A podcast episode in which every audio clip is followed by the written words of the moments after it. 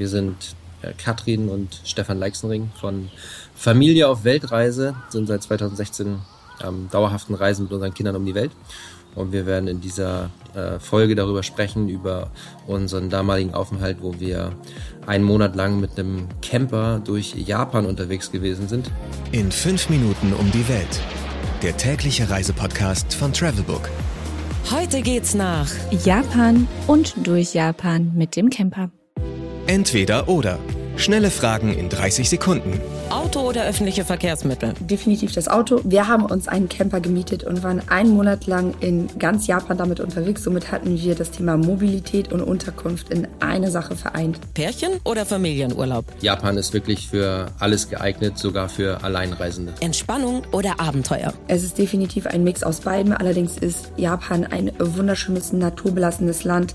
Deswegen würde ich zu 60 Prozent mehr Entspannung tendieren und 40 Prozent Abenteuer. Kultur oder Party? Hier würde ich sagen, Japan ist das Land der Kultur schlechthin. Teuer oder günstig? Auf jeden Fall ist Japan ein teures Fleckchen Erde. Das heißt, wir haben schon relativ viel Geld ausgegeben für Unterkunft und Essen. Ähm, also man kann es nicht mit anderen asiatischen Ländern vergleichen. Highlights, Lowlights, Must-Sees. Die Travelbook-Tipps. Was man unbedingt tun sollte. Ein Highlight ist definitiv ein Highlight, dass das Land einfach extrem sauber ist. Du kannst überall vom Boden essen, jede Toilette, da musst du äh, wirklich solche blauen Schuhüberzieher anziehen. Ähm, überall liegen frische Handtücher, Deos. Es ist wirklich unfassbar sauber und nicht vergleichbar mit anderen asiatischen Ländern. Was man unbedingt tun sollte.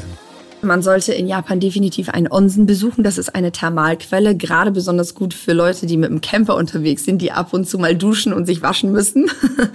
Ein auf jeden Fall abenteuerlicher Ausflug, weil man sich da ja auch sehr stark an alle Regeln halten muss. Mein persönlicher Geheimtipp der Besuch in Tokio, in dieses Großstadtleben einzutauchen, den Puls des Lebens zu spüren, sehen, wie viele Menschen dort unterwegs sind, wie so kleine Ameisen, die ganze Leuchtreklame und da eintauchen zu können, trotz der ganzen Sauberkeit und Ordnung, die dort herrscht, war mein äh, persönlicher Geheimtipp, den ich auch wirklich jedem empfehlen würde. Welcher ist der beste Spot, um den Sonnenaufgang zu beobachten? Nicht umsonst heißt Japan ja auch das Land der aufgehenden Sonne und an der kompletten japanischen Ostküste lohnt es sich morgens an den Strand äh, zu gehen und dort, egal von wo, wirklich äh, zu beobachten, wie die Sonne aufgeht.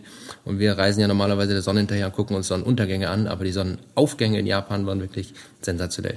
Geld, Sicherheit, Anreise. Die wichtigsten Service-Tipps für euch. Wie viel Geld sollte man für eine Woche einplanen? Für eine Woche Japan sollte man ungefähr zwischen 1500 und 1800 Euro einplanen, wenn man low budget unterwegs ist. Das muss man dazu sagen. Wir sind als fünfköpfige Familie im Camper unterwegs gewesen, haben uns alleine versorgt. Das heißt, wenn man natürlich essen gehen möchte und diverse Eintrittstickets zahlen, dann äh, kann das Ganze natürlich auch deutlich teurer werden. Und die Flüge muss man natürlich noch dazu rechnen. Welche Gegend sollte man meiden? Äh, wir haben ganz bewusst die Gegend um Fukushima ähm, nicht angesteuert, einfach aus dem Grund, dass ja damals 2011 das, äh, der Zwischenfall mit dem Kernkraftwerk gewesen ist und wir wollten einfach als Familie dieses, äh, ja, diese, Japan ist so groß, man konnte so viel sehen, dass wir gesagt haben, diese Region können wir uns dann auch aussparen.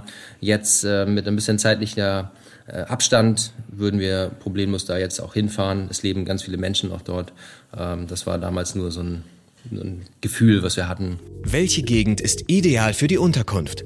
Ja, wir haben einen Monat lang im Camper übernachtet, sind von Osten nach Westen, von Norden nach Süden gefahren. Von daher haben wir die ganze Insel einmal erkundet. Und Japan ist generell ein camperfreundliches Land, ähm, ähnlich wie Neuseeland von der Natur her, mit dem kleinen feinen Unterschied, dass dort sehr wenig Touristen da sind, deutlich weniger als in Neuseeland ähm, und auf jeden Fall sehenswert. Wie kommt man am besten hin?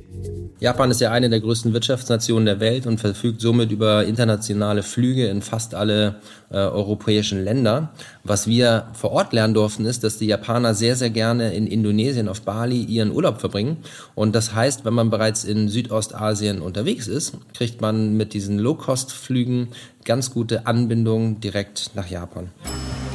Mmh, Weltspeisen.